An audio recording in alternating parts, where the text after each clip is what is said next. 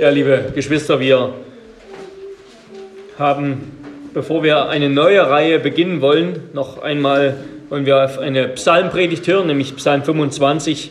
Und wir lesen den Psalm gemeinsam. Ich habe auch einige ähm, Blätter ausgelegt, die euch vielleicht dann auch im Verlauf der Predigt helfen, den Überblick über diesen Psalm etwas besser zu gewinnen.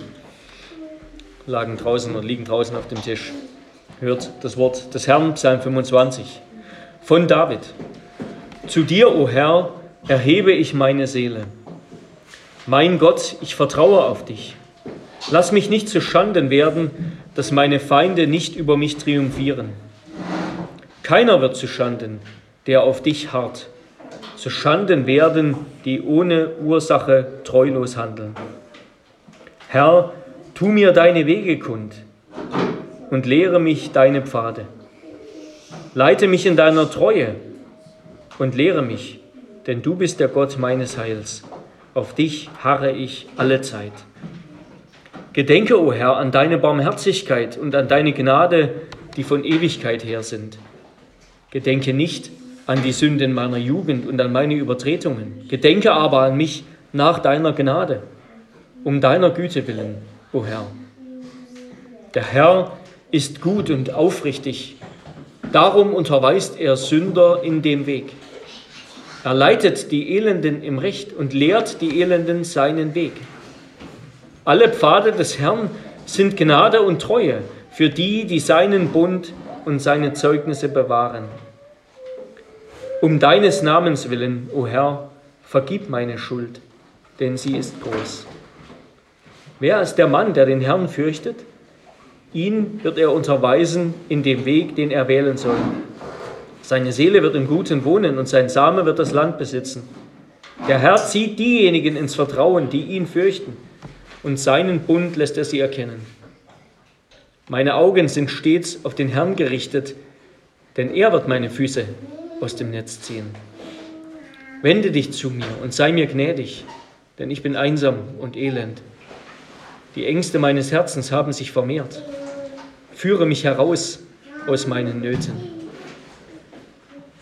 Sieh mein Elend und mein Leid an und vergib mir alle meine Sünden. Sieh meine Feinde an, denn es sind viele und sie hassen mich grimmig. Bewahre meine Seele und rette mich. Lass mich nicht zu Schanden werden, denn ich vertraue auf dich. Unschuld und Ehrlichkeit mögen mich behüten, denn auf dich harre ich. O Gott, Erlöse Israel aus allen seinen Nöten. Wort des lebendigen Gottes. Liebe Brüder und Schwestern unserem Herrn Jesus Christus, eine Beziehung mit jemand anderem aufzubauen, sei es für die Großen oder auch für die Kleinen, für die Kinder, das ist wie, können wir vergleichen mit dem Bau einer Straße, durch einen dichten Wald.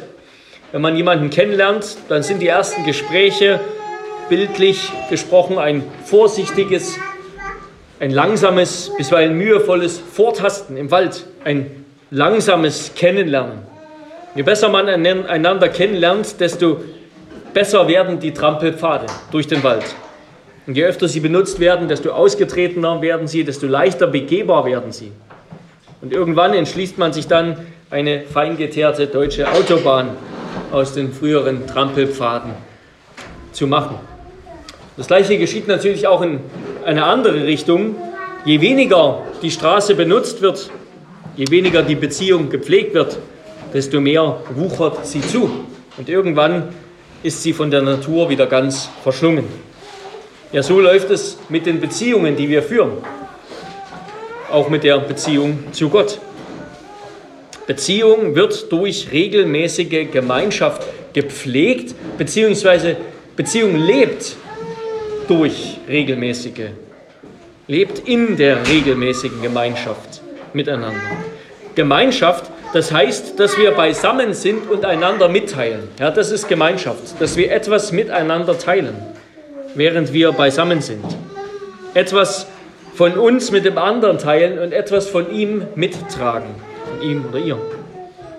Und wo wir so miteinander teilen, und das finden wir auch in der Bibel, wo wir das miteinander teilen, was uns innerlich bewegt, da verwöhnen wir für gewöhnlich auch uns auch äußerlich, ja, zum Beispiel bei Speis und Trank.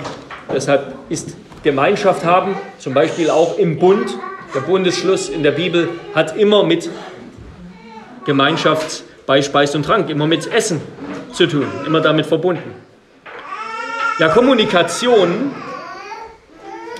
Kommunikation führt nicht so, funktioniert nicht so, dass wir einmal die perfekte, das perfekte Gespräch mit jemandem führen und uns dann nie mehr unterhalten müssen, nie mehr austauschen müssen, sondern sie funktioniert, indem wir immer wieder aufs Neue einander mitteilen in Gemeinschaft. Und dabei kommt es auch nicht darauf an, dass wir uns alles merken, worüber wir jetzt mit anderen gesprochen haben bei den letzten Gesprächen, so als könnten wir dann die Gemeinschaft verewigen durch Erinnerung. Das hat einen gewissen Wert, sich zu erinnern. Aber das eigentliche Wesen von Beziehung können wir damit nicht verewigen, durch Erinnerung an das, worüber wir geredet haben, was wir einander mitgeteilt haben. Es besteht ja gerade, das eigentliche Wesen von Beziehung besteht gerade darin, dass es im Moment gelebt wird. Ja? Eine gute Beziehung lebt also vom regelmäßigen, intensiven, also nicht oberflächlichen, persönlichen Kontakt, Austausch und Mitteilung. Eine gute Beziehung lebt vom regelmäßigen, intensiven, persönlichen Kontakt, Austausch und Mitteilung. Und diese regelmäßige, persönliche, beglückende Begegnung an sich ist der Wert, den wir suchen. Ja, danach, danach sehnen wir uns. Das machen wir als Menschen in unserer Freizeit. Ja? Am Feierabend, im Urlaub, mit anderen. Diese regelmäßige, persönliche, beglückende Begegnung.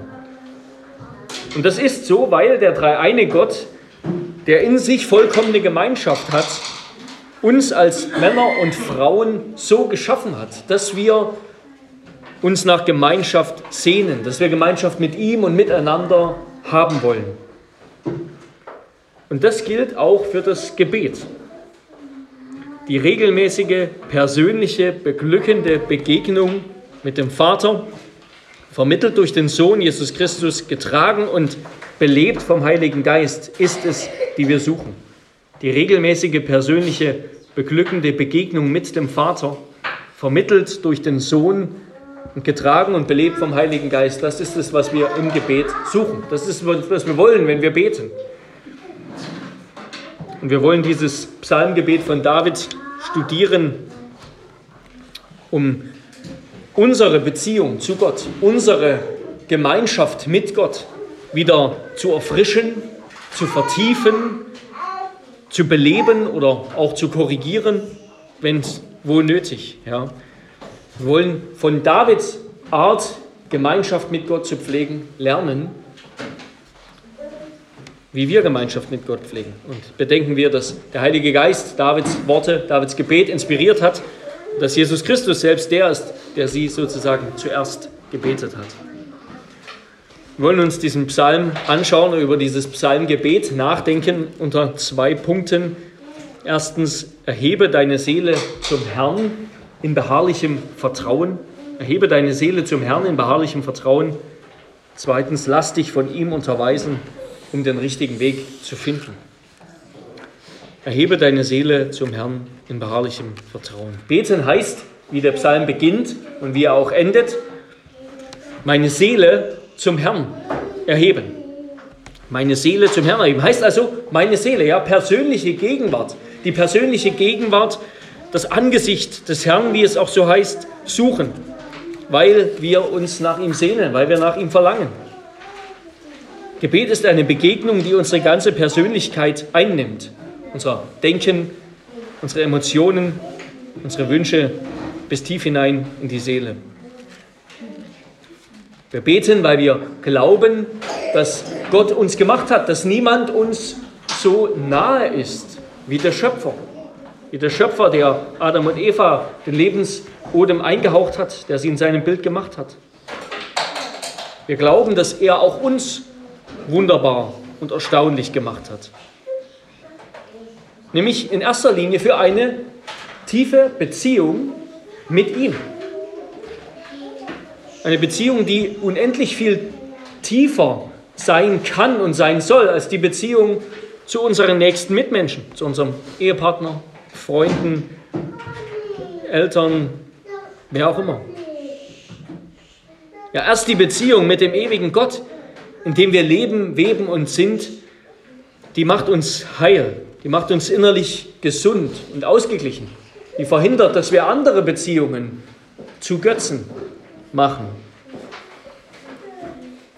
Ja, wir erheben unsere Seele zum Herrn, weil wir wissen, niemand ist uns so nahe, niemand kann uns so nahe kommen, niemand kennt uns so gut.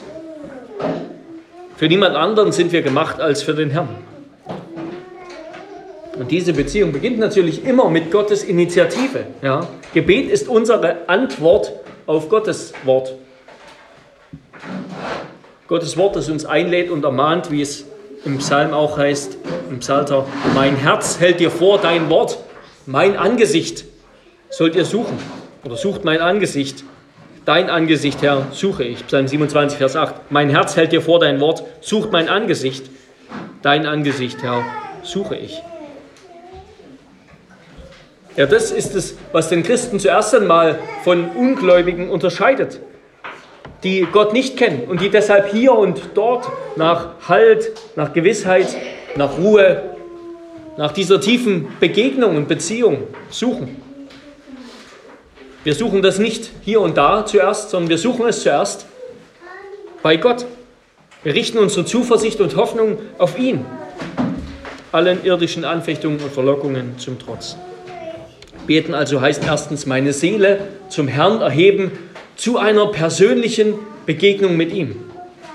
Meine Seele, äh, beten heißt zweitens, meine Seele zum Herrn erheben. Ja, meine Seele zum Herrn erheben heißt also zum Herrn wegschauen von mir selbst, hinschauen auf Gott und sich dessen trösten, dass er auf uns schaut. Heißt wegschauen von mir selbst und hinschauen auf Gott und sich dessen trösten, dass er auf uns schaut. Beten ist also anders als das Meditieren in fernöstlichen Religionen keine Einkehr im eigenen Ich. Ja, so ein bisschen Nabelschau, so ein bisschen Selbstumkreisung. Quasi zur Stille kommen und überlegen, wie geht es mir eigentlich? Was muss ich ändern? Und das sagt sich so leicht und schnell, dass das, das Gebet eben quasi nicht so eine meditative Selbstumkreisung ist. Aber nur zu schnell. Ja? Drehen sich unsere Worte und Gedanken, wenn wir beten, ganz um uns selbst. Das, ist, das geht quasi automatisch. Wie geht es uns? Womit ringen wir? Worin scheitern wir? Was wollen wir? Aber du sollst nicht so beten. Du sollst nicht so beten, sondern erhebe deine Seele zum Herrn. Lass deine Gedanken um ihn kreisen. Ermahne dich dazu, wenn du betest, jetzt über Gott nachzudenken und über Gott zu reden im Gebet. Nichts anderes ist dann auch der Inhalt der ersten Bitte des Unser Vater. Ja? Geheiligt werde dein Name. Unser Katechismus sagt dazu, das bedeutet, gib uns zuallererst, das ist die erste Bitte des Unser Vater, gib uns zuallererst, dass wir dich recht erkennen und dich heiligen, rühmen und preisen in all deinen Werken in denen deine Allmacht, Weisheit, Güte, Gerechtigkeit, Barmherzigkeit und Wahrheit aufleuchten. Und wenn wir beten und sozusagen nicht wissen, wie soll ich jetzt antworten, was soll ich machen, dann einfach diese Frage hernehmen, Frage 122 und anfangen, okay, jetzt, ich soll die Allmacht Gottes rühmen. Was fällt mir dazu ein? Ich soll die Weisheit Gottes rühmen und darüber nachdenken. Die Güte Gottes, die Gerechtigkeit, und schon bin ich dabei, über Gott zu reden und nachzudenken und mich auf ihn auszurichten, meine Seele zu ihm zu erheben und nicht mehr mich um mich selbst zu drehen. Ja, über Davids Gebete, die ihm freilich der Geist eingegeben hat, über Davids Gebete kann man predigen, weil sie voller Theologie sind, weil sie durchgängig mit Gott und mit der Schau Gottes beschäftigt sind. Könnte man über deine Gebete predigen? Was würde man erfahren? Etwas über Gott oder vor allem über dich selbst? Ja, David denkt über Gott nach, wenn er betet. Gebet ist für David eine Zeit, um über Gott nachzudenken. Und gerade das ermutigt ihn so und ermutigt uns so. Das ist das Wunderbare an diesen Gebeten, die Gottes Geist in der Schrift festgehalten wird. Ja, auch wenn es ihm ganz mies geht, weil er mit seinen Sünden nicht fertig wird, weil er von Feinden angefochten ist oder weil er wirklich mit dem innerlichen und äußerlichen Tod ringt, kommt er bei seinem Gott und Herrn zur Ruhe. Auch wenn nicht immer alle Probleme am Ende des Gebets gelöst sind. Und so schließt er dann auch das Gebet mit der gleichen, auf die gleiche Weise, wie er es beginnt. Ja? Er hat es begonnen, meine Seele erhebe ich zum Herrn. Und er schließt dann sein Gebet mit der Bitte, bewahre meine Seele und rette mich. Er weiß im tiefsten Innern, dass er von Anfang bis Ende von Gott, dem Alpha und Omega, dem Anfang und Ende, abhängig ist. Nicht zum Schaden, sondern zum Heil. Erstens also, erhebe deine Seele zu einer persönlichen Begegnung mit dem Herrn. Erhebe sie zum Herrn, schau weg von dir selbst und dreh dich um Gott. Und die, also suche diese persönliche Begegnung mit dem Herrn und ihren ersten Ausdruck findet das im Vertrauen, in einer Haltung des Vertrauens. So kommst du zum Herrn.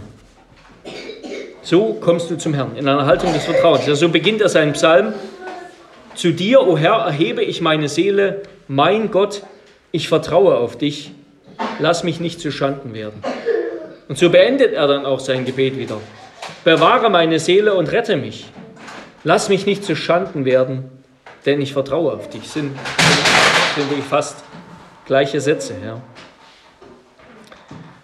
Und es ist interessant, dass dieses Gebet ein ganz sorgfältig komponiertes Gebet ist. Also in dem Psalm finden wir auf jeden Fall eine Begründung für ausgeschriebene, vorformulierte Gebete. Dieses Gebet, das hat sich David nicht einfach mal eben, ich sag mal, am Esstisch ausgedacht, sondern das hat er sorgfältig erdacht, komponiert sozusagen. Psalm 25 hat 22 Verse und das hebräische Alphabet hat 22 Buchstaben. Wenn ihr das nochmal seht, dann ist das sofort, kann da sofort ein Licht aufgehen. Ja?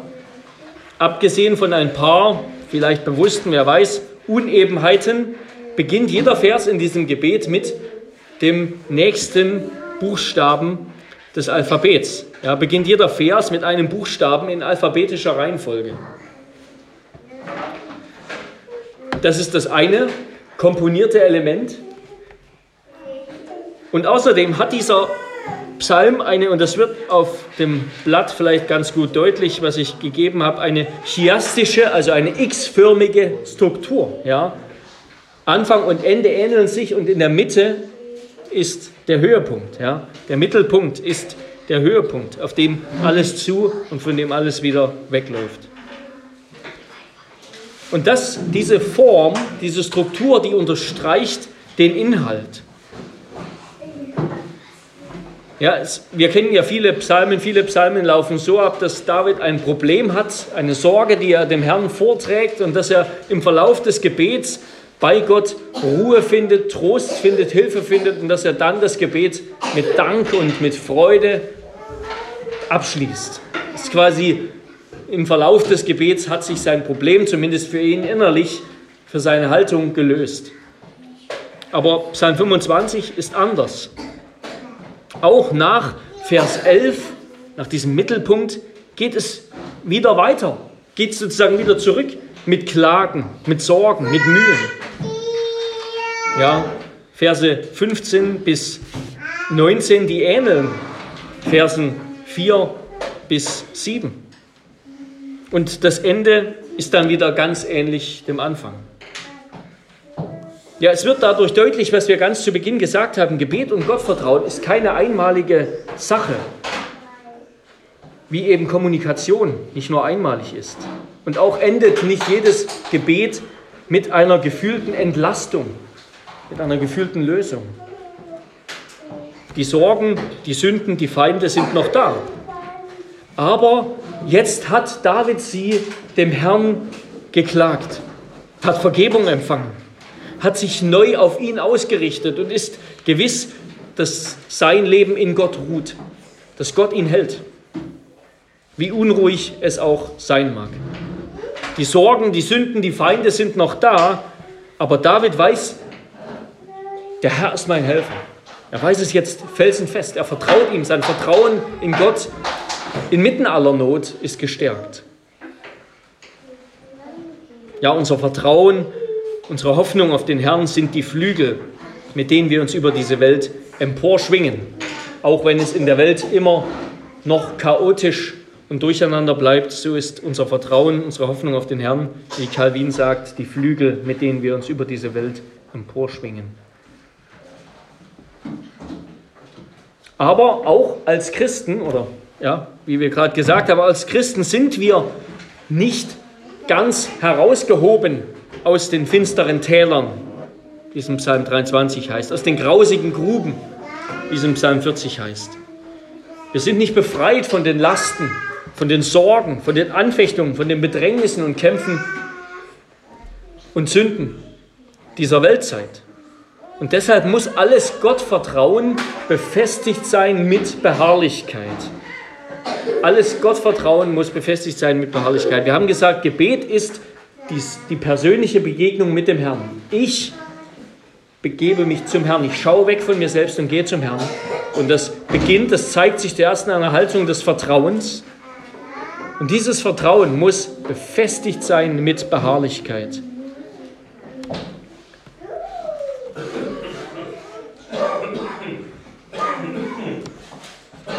Ja, so heißt es dann in Vers 3, keiner wird zu Schanden, der auf dich hart. Und so endet es wieder im Psalm 21, Unschuld und Ehrlichkeit mögen, mögen mich behüten, denn auf dich harre ich. Beharrlichkeit, das ist, können wir sagen, das ist die, die Panzerung, ja, das ist der Harnisch, die Rüstung, die unser Gottvertrauen unbeirrbar und ausdauernd macht sodass es im ganzen Gegenwind und Druck standhält. Beharrlichkeit ist die Panzerung, ist der Harnisch, der unser Gottvertrauen unbeirrbar und ausdauernd macht, sodass es dem Druck, dem Gegenwind standhält. Ein beharrender Glaube ist einer, der Widerstand aushält, Widerstände aushält. Ist eine Hoffnung, die abwarten kann. Das Warten, der Widerstand, das wird am Anfang hier, am Anfang des Psalms nur angedeutet. Da ist von den Feinden die Rede. Vers 2, da ist von Gottes Gedenken die Rede. Also es, es wird angedeutet, dass David durch eine Durststrecke durch musste, wo Gott sich nicht gemeldet hat, wo Gott nichts gemacht hat, wo er ihm irgendwie nicht geholfen hat. Und David bittet, gedenke doch wieder. Da ist von den Sünden die Rede, Vers 7. Und es wird aber im Verlauf seines Gebets noch konkreter. Ja, David, David kannte solche Momente, wo er kämpfen musste, wo Gott sich nicht gemeldet hat, wo er von Feinden umgeben war. Und nicht nur David kannte das, sondern auch Jesus Christus, der, der größere David. Er kannte die Momente, in denen Gott sein Angesicht vor uns verbirgt und sich stellt, als kümmere er sich gar nicht um uns. Ja, wir tragen wir tragen Sehnsüchte nach einem erfüllten Leben mit uns herum. Wir hegen das heilige Verlangen, Sünde wirksamer zu bekämpfen. Denken wir an das himmelschreiende Unrecht des Kreuzes, als Gott zuließ, dass der einzige sündlose Mensch von verblendeten Sündern hingerichtet wurde. Wo ist Gott? Wo war Gott in diesen Momenten? Warum hilft Gott nicht? das gibt es immer wieder, ja, diese Momente im Leben aller Gläubigen. Auch David, das sehen wir hier, vieles bisweilen nicht leicht im Glauben auszuhalten. Er klagt über Anfeindungen von außen, über Versuchungen von innen. Vers 16 bis 18. Wende dich zu mir, sei mir gnädig, denn ich bin einsam und elend. Die Ängste meines Herzens haben sich vermehrt. Führe mich heraus aus meinen Nöten. Sieh an mein Elend und Leid und vergib mir alle meine Sünden. Sieh an meine Feinde, denn es sind viele und sie hassen mich grimmig. Herr David kennt es Situationen, in denen Gott sich zu verbergen scheint. Oder sich verbirgt, sich nicht zu kümmern scheint. Und wie reagiert David darauf? Wirft er den ganzen Bettel einfach hin? Nein, er sagt, er richtet seine Augen stets auf den Herrn. Vers 15. Er harrt alle Zeit auf den Gott, der ihm hilft. Vers 5. Er hält aus, hält fest, harrt aus. Denn er kennt es. Er kennt es ja und so kennen es alle Gläubigen. Dann, wenn du im Vertrauen auf den Retter deiner Seele, auf Jesus Christus durchgehalten hast, wenn du ausgehalten hast, dann wirst du erfahren, dass er der Herr ist, an dem nicht zu Schanden werden, die auf ihn harren. Jesaja 49, 13. Denn der Herr ist freundlich dem, der auf ihn harrt, und dem Menschen, der nach ihm fragt. Es ist ein köstlich Ding, geduldig sein und auf die Hilfe des Herrn hoffen. Denn er enttäuscht niemals. Er enttäuscht niemals. Auch wenn er warten lässt, damit unser Glaube ausharren lernt. Damit unsere Hoffnung abwarten lernt. Und damit kommen wir zum zweiten Punkt. Lass dich von ihm unterweisen Lass dich von ihm unterweisen, um den richtigen Weg zu finden. Ja, Psalm 25, dieser Psalm ist dafür bekannt, dass hier immer wieder vom Weg, gut, ist in den Psalmen überall die Rede, wenn man einmal die Augen danach aufmacht, sieht man es überall. Hier, hier ist immer wieder vom Weg oder Pfad die Rede, den Gott dem Beter weisen soll. Ihr könnt nochmal mit reinschauen, ab Vers 4 dann. Wir werden es gleich nochmal lesen. Immer wieder ist vom Weg oder Pfad die Rede, den Gott den Beter weisen soll, den er ihm lehren, ihm kundtun soll.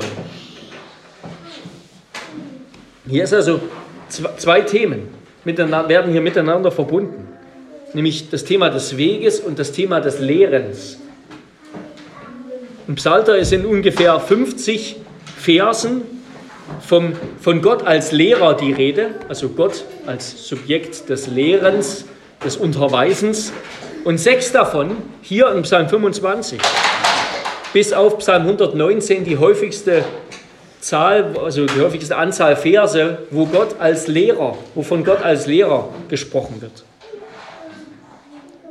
Ja, wir sehen das, wir wollen gleich nochmal reinschauen.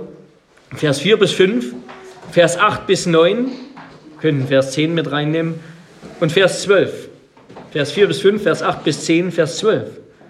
Und dann da sehen wir, dass diese beiden Themen immer zusammengehen. David bittet Gott, ihm den Weg zu weisen. Dass Gott als sein Lehrer ihm den Weg lehrt, ihm im Weg unterweist. Wir wollen das nochmal lesen. Verse 4 bis 5, 8 bis 10 und Vers 12. Herr, tu mir deine Wege kund. Es ist hier vielleicht wichtig, den Parallelismus auch zu sehen. Herr, tu mir deine Wege kund und lehre mich deine Pfade. Leite mich in deiner Treue und lehre mich, denn du bist der Gott meines Heils, auf dich harre ich alle Zeit. Der Herr ist gut und aufrichtig, darum unterweist er Sünder in dem Weg, also ein weiteres Wort des Lehrens.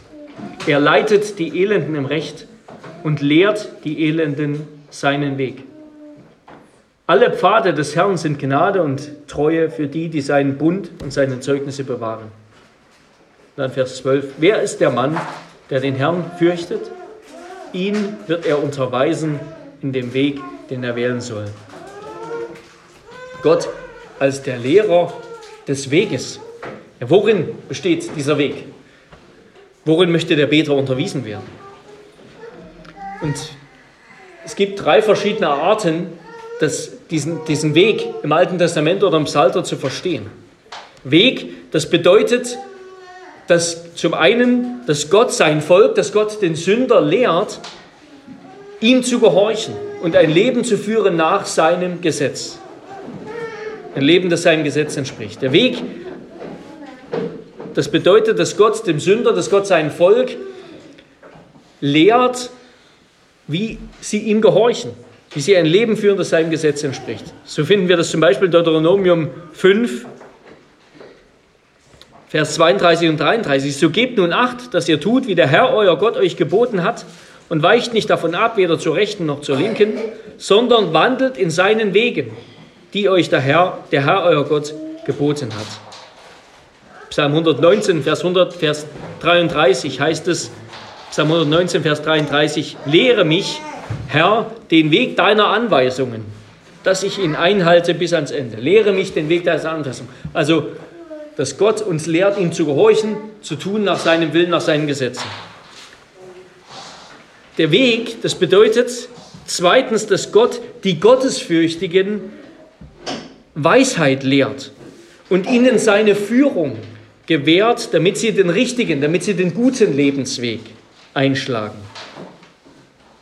Die, die Sprüche und die Weisheitsliteratur ist voll von diesem Gebrauch des Weges. So heißt es zum Beispiel in Sprüche 4, Vers 11, da spricht der weise Vater zu seinem Sohn, ich will dich den Weg der Weisheit lehren, dich leiten auf gerader Bahn. Ich will dich den Weg der Weisheit lehren, dich leiten auf gerader Bahn. Das ist nicht nur sozusagen, das ist nochmal eine Nuance anders, ja nicht nur Gottes Gesetz zu tun, seinen Willen zu gehorchen, sondern Weisheit zu finden, ja, und den Weg des Lebens durch Weisheit zu finden. Und dann eine dritte Bedeutung des Weges, nämlich Gott belehrt sein Volk, er belehrt Sünder über seinen eigenen Charakter. Über seinen eigenen Charakter, indem er in ihr Leben eingreift. Gott belehrt Sünder, er belehrt sein Volk über seinen eigenen Charakter, indem er in ihr Leben eingreift. Der Weg ist also dann Gottes Weg, Gottes Wesen. O Gott, so heißt es im Psalm 77, Vers 14, O Gott, dein Weg ist heilig. Wer ist ein so großer Gott wie du? Oder im Psalm 103, Vers 7, er hat seine, Gott hat seine Wege Mose wissen lassen, die Kinder Israels seine Taten. Ja, also wir müssen immer den, den hebräischen Parallelismus im Auge haben. Ja? Die Taten, das ist hier parallel zu den Wegen. Ja? Die Taten beschreiben, was, was, was ist mit den Wegen gemeint. Wir könnten hier viele andere Verse nachschlagen. Psalm 138, Vers 5, 67, Vers 3 und andere. Und dieses dritte Verständnis von Weg, das liegt hier vor in den Versen 4 bis 10. In Versen 12 bis 14 geht es um das zweite Verständnis von Weg als Lebensweg, den wir in Weisheit unter der Führung des Herrn gehen. Ich würde also sagen, wenn David hier bittet, in Vers 4, Herr, tu mir deine Wege kund, lehre mich deine Pfade, dann ist das nicht etwas sozusagen, was David tun soll. Ja, hilf mir richtig zu leben, wie es dir gefällt, sondern offenbare dich mir, zeige dich mir, damit ich dich erkenne. Und noch mehr. Woran mache ich das fest? Erstens an Vers 10. Vers 4 lautet, ihr könnt mit reinschauen, Vers 4 lautet, Herr, tu mir deine Wege kund und lehre mich deine Pfade. Wege und Pfade ist sehr synonym.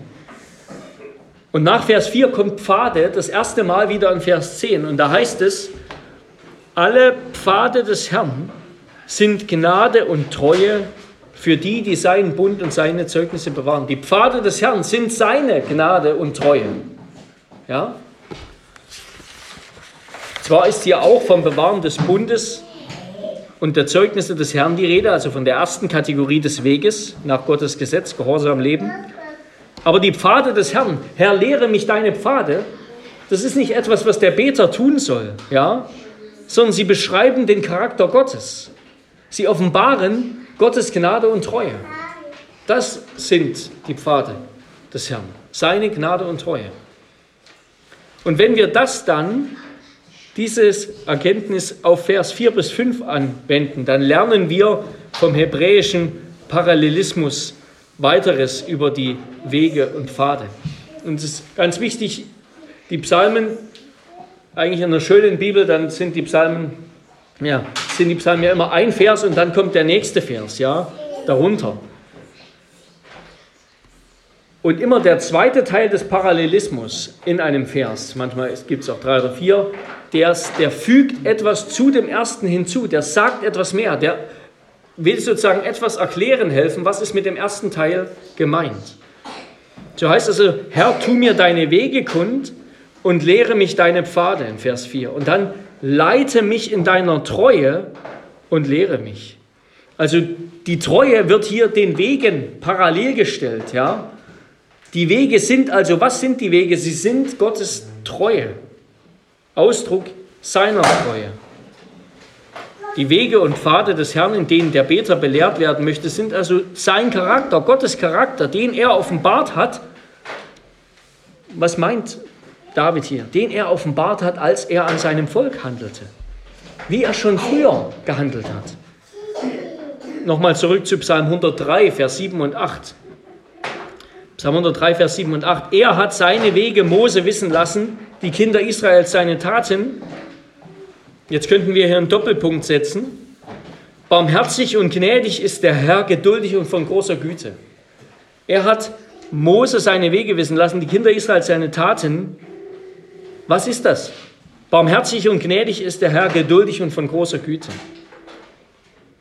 Und noch direkter finden wir das in Exodus 33 und 34 selbst. Ja, die Situation, Mose war auf dem Berg, Gott hat ihm offenbart, wie das alles mit der Stiftshütte und dem Priesterdienst und so alles laufen soll, die ganze Ordnung.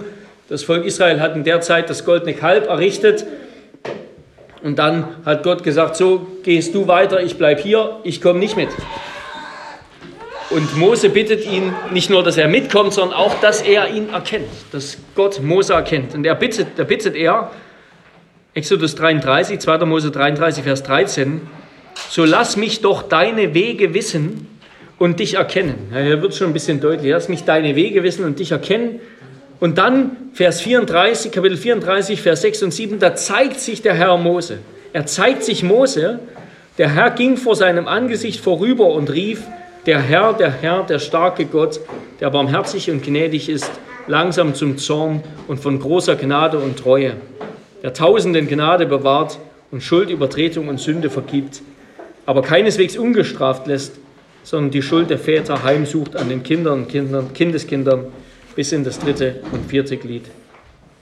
David bittet also hier im Psalm 25, dass er darum, dass er er bittet Gott darum, dass er als der Bundesgott, der Bundesgott Abrahams und Israels in seinem Leben wieder so handeln möge. Ja, David bittet Gott, erweise dich in meinem Leben wieder so, wie du dich da erwiesen hast.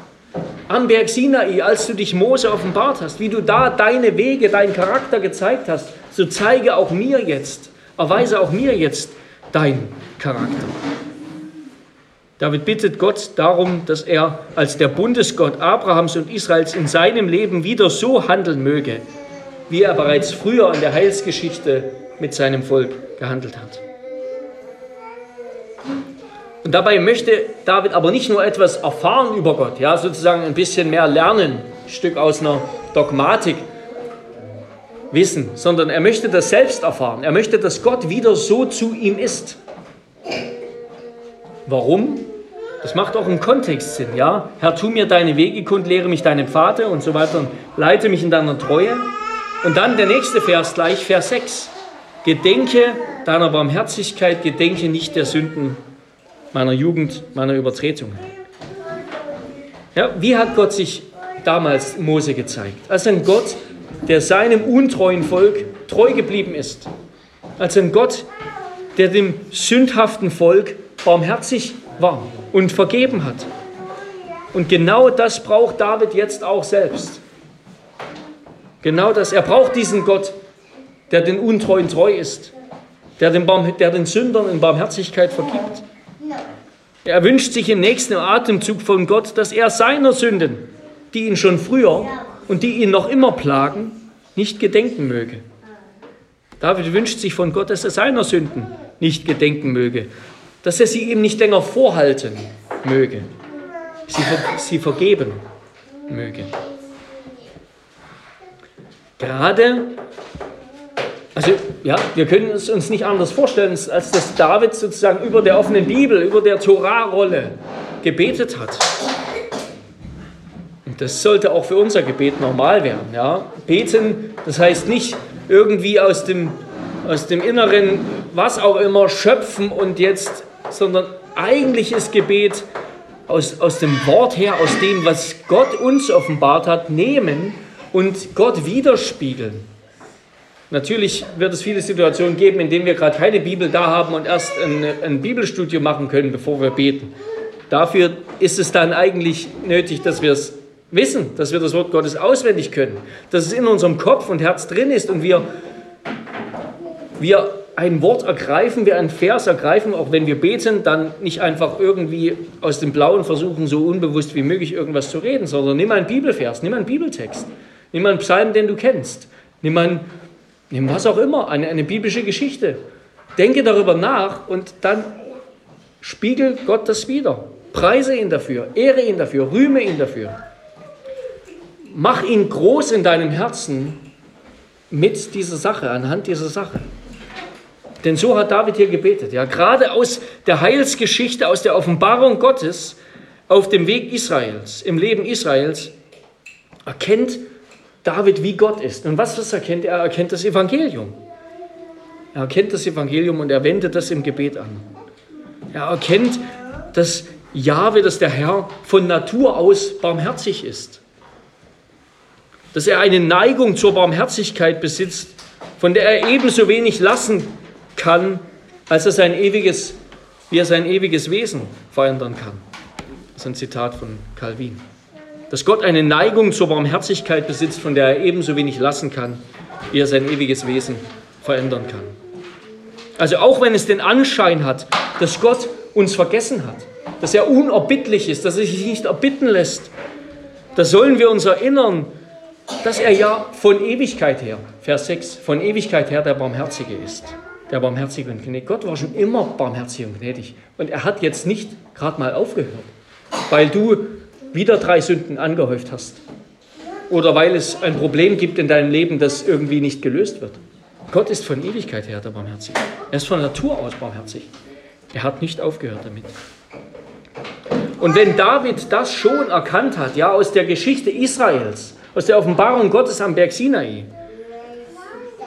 wie viel deutlicher erkennen wir diese Barmherzigkeit, diese Gnade und Treue Gottes und Liebe Gottes dann im Leben Jesu Christi am Kreuz und im leeren Grab. Wie Johannes sein Evangelium beendet hat, Evangelist Johannes, noch viele andere Zeichen tat Jesus vor seinen Jüngern, die nicht geschrieben sind. Diese aber sind geschrieben, damit ihr glaubt, dass Jesus der Christus, der Sohn Gottes ist und damit ihr durch den Glauben Leben habt in seinem Namen. Das ist aufgeschrieben, damit wir daraus Gott erkennen. Ja. Und so hat David das genutzt, genommen aus, am Alten Testament. Ist die Offenbarung Gottes am Sinai. Und so nehmen wir das vor allem noch viel heller leuchten, noch viel klarer im Leben Jesu.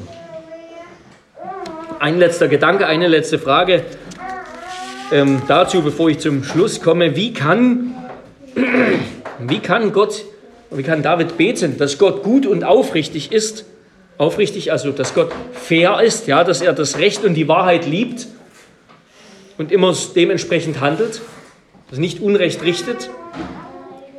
Wie kann Gott gut und aufrichtig sein und darum Sünder auf den Weg weisen? Sünder unterweisen, Vers 8. Der Herr ist gut und aufrichtig, darum unterweist der Sünder am Weg. Man müsste denken, er ist aufrichtig, darum macht er den Sünder einen Kopf kürzer. Wie kann der treue, die Wahrheit liebende, der Wahrheit verpflichtete Gott, wie kann er Übertretungen nicht gedenken? Wie kann er den Sünder unterweisen? Weil er sein Recht und seine Gerechtigkeit und seine Aufrichtigkeit, seine Liebe zur Wahrheit und zum Recht nicht hartherzig nicht als einen absoluten Standard gebraucht, der quasi zur Waffe wird, weil doch kein Sünder ihn erreicht, ihn je erreicht, sodass alles menschliche Leben an diesem Maßstab, an diesem Fels seiner Gerechtigkeit zerschellen muss, sondern weil er seine Gerechtigkeit benutzt, um den Sünder damit zu erretten. Ja? Gottes Gerechtigkeit, Gottes Recht, Gottes Aufrichtigkeit, seine Liebe zur Wahrheit die ist nicht einfach ein Standard, den Gott hat. So bin ich und so muss sein, wer mich, wer mir begegnen will, wer mit mir Gemeinschaft haben will. Sondern Gott, Gott offenbart seine Gerechtigkeit, seine Liebe zur Wahrheit, seine Liebe zum Recht darin, dass er das nimmt, um uns, die wir im Unrecht sind, die wir Sünder sind, die wir die Wahrheit verachten, vor der Wahrheit weglaufen, um uns damit zu erretten, zu erlösen. Indem er seine Gerechtigkeit zur Gabe macht und sie uns schenkt. Und natürlich, viele denken so über Gott. Ja, viele denken so über Gott. Gott nimmt sich nur derer an, die würdig sind, die es verdient haben. Das ist das menschliche Bild sozusagen von Gott. Gott rettet nur die Würdigen, hat nur Gemeinschaft mit den Würdigen. Aber das ist ein falsches Bild von Gott. Ja, denn hier lesen wir und am Kreuz sehen wir, wie Gott seine Güte und Aufrichtigkeit darin erweist, dass er den Sünder zur Buße leitet, dass er Sünden vergibt, dass er Sünder zu Aufrichtigkeit und Bundestreue erzieht, dass er am Sünder gerade die Gerechtigkeit hervorbringt, die er sehen will, die er haben will. So ist Gott. Nicht so, wie wir uns ihn vorstellen, mit seinen absoluten Maßstäben, ganz unerbittlich und unbarmherzig. Ja, erstaunlicherweise heißt es in Vers 11, um deines Namens willen, Herr, vergib meine Schuld, denn sie ist groß. Ja, uns würde eher das Gegenteil einleuchten. Vergib meine Schuld, denn es ist ja nicht so schlimm. Es ist klein, es ist nur eine Bagatelle. David sagt, vergib sie, denn sie ist groß. Ich muss ehrlich eingestehen, meine Schuld ist so groß, dass sie nur Gott allein vergeben kann, den sie ja auch zuerst betrifft. Und dieses Vergeben, dieses Wort vergeben, interessanterweise, es hat im Hebräischen nur Gott zum Subjekt. Nur Gott vergibt so. Nur er kann so vergeben, kann die Last und die Schuldigkeit der Sünde wegnehmen vom Sünder. Er nimmt seine Gerechtigkeit, die natürlich immer der, der heilige Maßstab bleibt. Gott passt seine Gerechtigkeit nicht an. Gott schraubt seinen Maßstab nicht herunter. Das macht er nicht. Sagt ihm, kommst halt auch rein, sondern er nimmt diese vollkommene Gerechtigkeit und macht sie zur Gabe und schenkt sie dem Sünder in der Rechtfertigung des Sünders. Ja. Er hebt dich aus der Verdammnis auf und stellt dich auf den festen Grund des Heils. Und das soll eigentlich unser Herz erweichen. Ja, das soll das Herz derer, die Gott hassen, die vor Gott fliehen, die Gott nicht verstehen, weil es in ihrem Leben nicht so aussieht, als wäre Gott ein guter Gott. Das soll uns eigentlich erweichen. Das soll uns dazu bringen, dass wir seine Nähe suchen seine Nähe suchen, weil er unsere Nähe noch viel mehr sucht, als wir uns vorstellen können. Weil er viel mehr bereit ist, dafür zu geben. Wie sehr wir auch vor Gott fliehen mögen oder ihn hassen mögen, er will uns gern vergeben. Er sucht die Nähe von Sündern und will sie erlösen, erretten, reinigen, befreien. Und so auf diese Weise indem er sich also selbst offenbart, indem Gott sich selbst offenbart, so wie er ist, seine Treue, sicherlich auch seine Heiligkeit und Gerechtigkeit, aber auch seine Treue gegenüber den Untreuen, seine Barmherzigkeit und Vergebung. Auf diese Weise macht Gott aus Sündern und Elenden solche, die seinen Bund und seine Zeugnisse bewahren. Vers 10. Ja, wer solche Annahme gefunden hat, trotz seiner Unwürdigkeit, Wer solche Liebe erfahren hat am eigenen Leib, der wird den Herrn gern fürchten und lieben. Und demjenigen wird Gott den Weg weisen, den er wählen soll, den Weg des Lebens, den Weg der Weisheit, wo er und seine Familie Leben findet. Und sein Geist ist der Lehrer der Weisheit. Sein, sein Sohn selbst ist die Weisheit, die inkarnierte Mensch gewordene, in die Welt gekommene Weisheit, in der wir Gottes Gnade und Wahrheit erkennen. Ich möchte schließen mit drei Beobachtungen. Noch einmal über Gebet. Wir sehen also hier haben ja gesehen, David nährt, nährt das Feuer seines Gebets, den Eifer seines Gebets, indem er sich Gottes Wesen vor Augen hält. Ja? Unser Gebet, das schläft immer ein. Das war bei David so, das ist bei uns heute so. Unser Eifer zum Beten schläft ein. Was machen wir dagegen? Das Einzige, was wir tun können, das Beste, was wir tun können, ist uns Gottes Größe und seine Herrlichkeit und sein Wesen, seine Barmherzigkeit, seine Güte, seine Liebe, seine Freude uns zu begegnen, vor Augen halten, damit wir neue, frische, neue Freude zum Beten erfahren. Das können wir auch nicht aus uns selbst, aber wir dürfen Gottes Geist darum bitten, dass er uns dabei hilft. Also David nährt das Feuer seines Gebets, indem er sich Gottes Wesen vor Augen hält.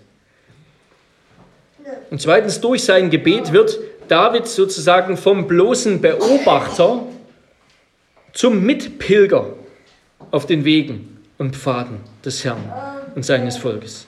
David schaut in die Heilsgeschichte und sieht, wie Gott war. Und er möchte jetzt in seinen eigenen Umständen den Charakter Gottes, des Gottes Israels kennenlernen. Er möchte in seinen eigenen Umständen, in seinem eigenen Leben dabei sein. Er möchte, dass Gott der Sünde nicht erlaubt, das letzte Wort über den Sünder zu haben, sondern dass er ihm, dem schwachen, dem Sünder, seinem sündhaften, schwachen Volk Heil und Leben schenkt. Auch wir sind nicht nur Beobachter sozusagen von Gottes großer Geschichte, sondern wir werden durch Gebet zu Mitpilgern.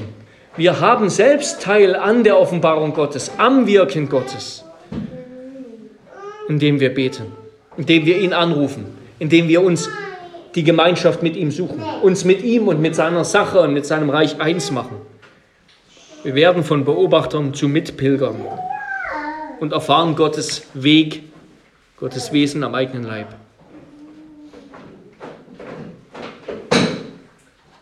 Der Gott und Vater unseres Herrn Jesus Christus, der sich seinem Volk in der Heilsgeschichte als ein allmächtiger Erlöser, als ein treuer Retter aus allen Nöten erwiesen hat, der begegnet uns auch heute im Gebet. Begegnet uns heute im Gebet und will sich auch so in unserem Leben, in unserer Zeit erweisen. Darum bete also, um den Herrn besser kennenzulernen. Bete, um Gott besser kennenzulernen. Und dann wird auch deine Freude zum Beten zunehmen. Dann wird deine Demut vor Gott zunehmen. Dann wird deine Gottesfurcht wachsen. Dann wird deine Hoffnung und Zuversicht wachsen. Aus Gottes Wort lernen wir die Grammatik des Glaubens, damit sie unsere Kommunikation mit Gott vertieft und vermehrt. David nährt also seinen Gebetseifer, indem er sich Gottes Wesen vor Augen hält. Durch sein Gebet wird er selbst vom Beobachter zum Mitpilger auf den Wegen Gottes mit seinem Volk.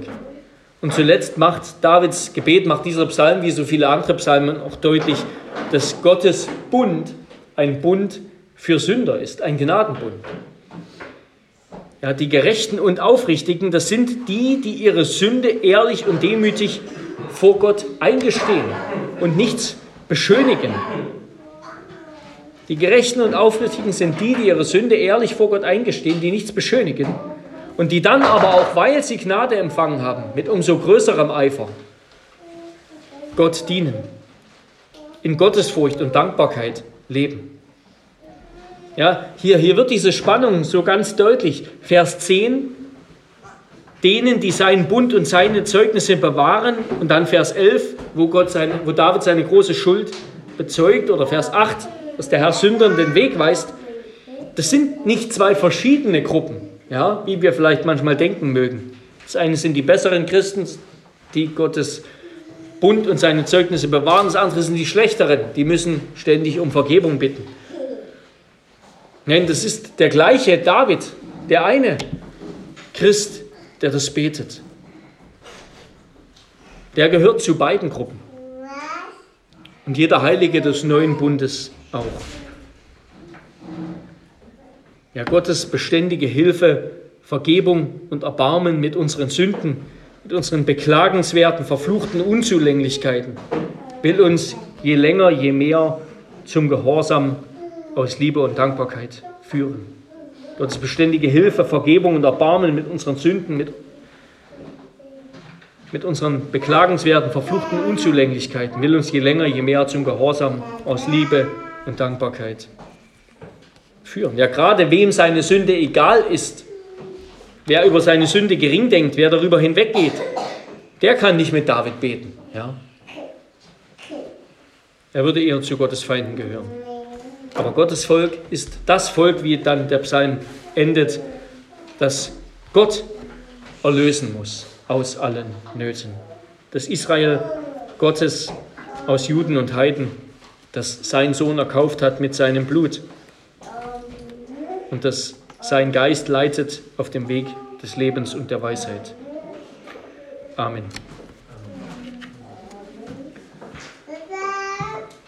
Herr unser Gott, wir danken dir, dass du uns so auf diese Weise unterrichtest als unser Lehrer. Und wir bitten dich, dass wir tatsächlich so beten lernen. Herr, dass wir diese Gedanken mitnehmen, wenn wir in die neue Woche gehen, wenn wir wieder allein oder in der Familie oder mit anderen zusammen beten. Und dass unser Gebet auf diese Weise geprägt wird, unsere Gemeinschaft mit dir noch köstlicher wird und du noch mehr Freude hast an unserem Gebet. In Jesu Namen. Amen.